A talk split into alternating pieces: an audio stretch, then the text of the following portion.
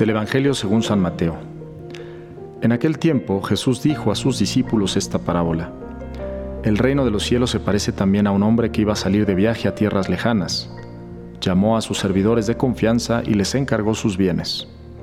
A uno le dio cinco millones, a otro dos y a un tercero uno, según la capacidad de cada uno, y luego se fue. El que recibió cinco millones fue enseguida a negociar con ellos y ganó otros cinco. El que recibió dos hizo lo mismo y ganó otros dos. En cambio, el que recibió un millón hizo un hoyo en la tierra y allí escondió el dinero de su señor. Después de mucho tiempo regresó aquel hombre y llamó a cuentas a sus servidores. Se acercó el que había recibido cinco millones y le presentó otros cinco, diciendo, Señor, cinco millones me dejaste, aquí tienes otros cinco, que con ellos he ganado. Su señor le dijo, Te felicito, siervo bueno y fiel Puesto que has sido fiel en cosas de poco valor, te confiaré cosas de mucho valor. Entra a tomar parte en la alegría de tu Señor. Se acercó luego el que había recibido dos millones y le dijo, Señor, dos millones me dejaste, aquí tienes otros dos, que con ellos he ganado. Su Señor le dijo, Te felicito, siervo bueno y fiel, puesto que has sido fiel en cosas de poco valor, te confiaré cosas de mucho valor. Entra a tomar parte en la alegría de tu Señor. Finalmente se acercó el que había recibido un millón y le dijo, Señor, yo sabía que eres un hombre duro, que quieres cosechar lo que no has plantado y recoger lo que no has sembrado. Por eso tuve miedo y fui a esconder tu millón bajo tierra. Aquí tienes lo tuyo. El Señor le respondió, Siervo malo y perezoso, sabías que cosecho lo que no he plantado y recojo lo que no he sembrado. ¿Por qué entonces no pusiste mi dinero en el banco para que a mi regreso lo recibiera yo con intereses? Quítenle el millón y dénselo al que tiene diez, pues al que tiene se le dará y le sobrará, pero al que tiene poco se le quitará aun eso poco que tiene. Y a este hombre inútil échenlo fuera a las tinieblas. Allí será el llanto y la desesperación. Bueno, acabamos de escuchar este pasaje que es muy parecido a la parábola de los talentos, en donde Jesús habla de este hombre que va repartiendo talentos o millones en este caso, para que pues, sus, sus administradores, sus siervos los hagan, los multipliquen. Y yo quisiera fijarme en un, en un aspecto de este pasaje que es que Jesús llama y envía. Jesús nos llama y nos envía. Y, eso significa que todos los que estamos aquí en la tierra existimos por algo o para algo, tenemos una misión en la vida. Probablemente no, no, hemos profundizado mucho en ello, pero qué importante es que cada uno realmente se haga esa pregunta sobre el sentido de su propia vida. ¿Para qué estoy aquí? A mí me gusta mucho cuando me ha tocado celebrar una boda recordarle a los esposos que existen dos sacramentos al servicio, que uno es el, orden sacerdotal y el otro es el matrimonio. Y significa que todas las personas, sean casadas o tengan una vocación consagrada, pues estamos llamados a una misión. Y, pues, cual sea nuestra vocación, es una vocación de misión y hay que vivir en misión. Jesús vivía así, continuo salir de él mismo para servir a los demás.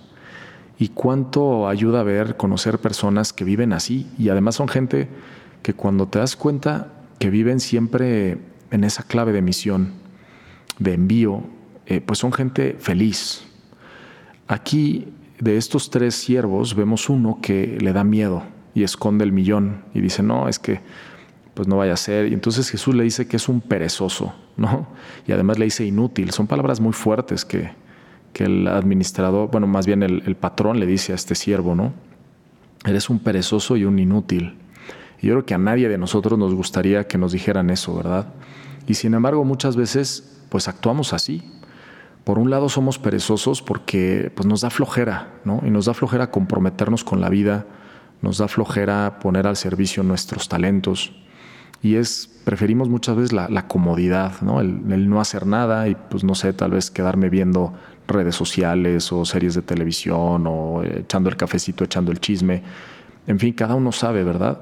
Pero ¿cuánto, cuánto nos edifican esas personas que siempre están viviendo para los demás o eh, en su trabajo, en su familia, siempre están sirviendo, siempre están buscando cómo poner sus talentos al servicio? Y eso es la otra parte, que a veces somos pues inútiles, porque no porque no sirvamos para nada, sino porque no estamos poniendo a, producir los talentos que, que, Dios nos ha dado.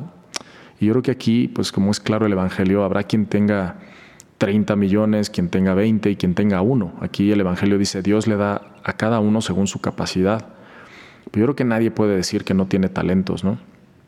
Y aquí en este sentido hay, un, hay una, una cosa importante y a mí me gusta mucho decir que el que se compromete es el que ama, ¿no?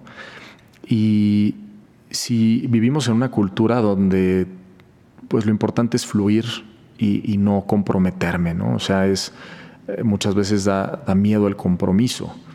Eh, me contaban hace poco de una pareja que seguramente es un caso como millones que debe de haber en el mundo, ¿verdad? Pero que llevaban mucho tiempo ya viviendo juntos y que pues esta persona eh, ya querían tener hijos y, ella le dijo, oye, pues vamos a, vamos a casarnos, ¿no? Y, el novio le dijo, no, pues, ¿sabes qué? Pues creo que esto no funciona y, la dejó, ¿no?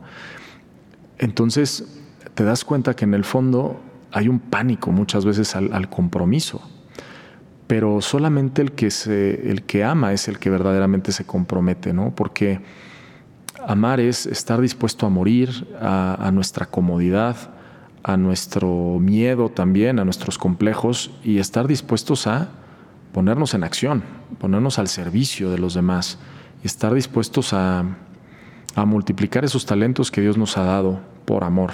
Sobre todo pues esto, por amor, porque el amor es una decisión y es lo que me lleva a decidirme a tomar la vida eh, al toro por los cuernos, como dice, ¿no? Tomar las riendas de mi vida y no dejar que la vida me pase por encima, sino realmente yo estar dispuesto a, comprometerme.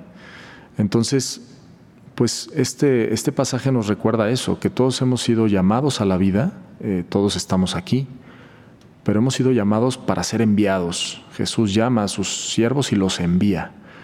Y nosotros también. Entonces, cada uno tiene una misión. Les invito a que le pidamos mucho a Dios que nos ilumine para poder descubrir cuál es esa misión que tiene para mí, en mi familia, en mi trabajo, entre mis amistades, en mi país, en la sociedad, y dejar de ser perezosos e inútiles y ponernos a, a trabajar. Es bonito escuchar esas palabras de Jesús que dice, entra en la alegría de tu Señor, siervo bueno y fiel.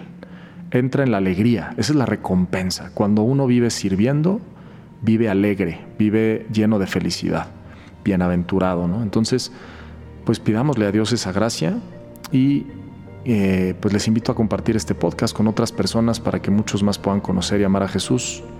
Eh, yo soy el Padre Pablo Solís y me puedes seguir en Instagram en Pablo Solís LC. Que Dios te bendiga y que tengas un excelente día.